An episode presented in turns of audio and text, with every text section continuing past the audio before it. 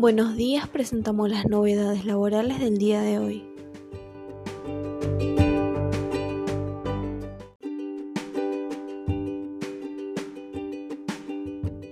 Impuesto a las tarjetas de crédito. El gobierno proteño presentó este viernes un presupuesto 2021 para la ciudad de Buenos Aires, que contempla gastos por más de 612 mil millones de pesos y un nuevo impuesto del 1.2% a las compras que se hagan con tarjeta de crédito.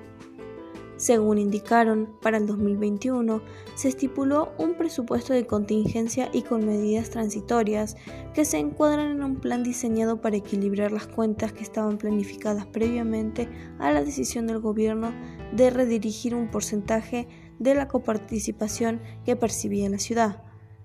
Se eliminarán las extensiones de ingresos brutos a las operaciones de pase entre entidades financieras y con esta medida buscan recaudar 10.600 y 1.392 millones de pesos.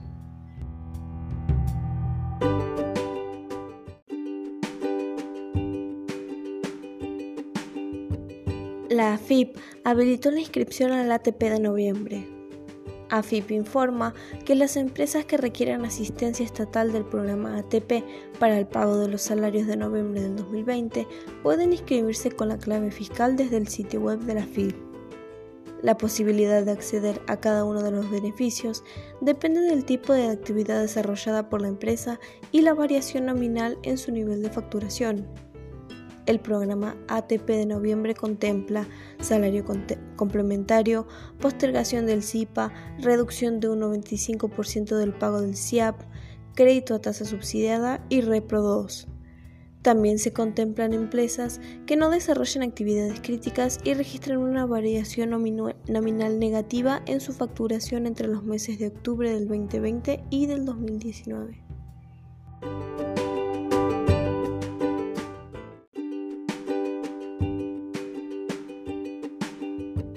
Suba de impuestos a equipos tecnológicos.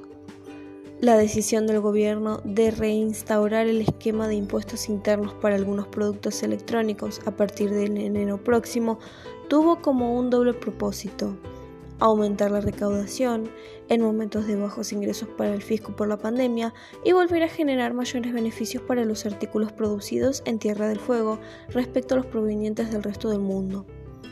frente a un esquema dispuesto por el gobierno de Cambiemos, en el que el 2024 el impuesto sería del 0% para lo nacional y lo importado, el presupuesto 2021 recientemente sancionado estableció que a partir del 1 de enero los celulares, televisores, monitores de PC, aires acondicionados y hornos microondas, entre otros productos que se produzcan en la Isla Grande, deberán pagar 6.5% del impuesto interno, mientras que los del exterior llegarán a pagar un 16%.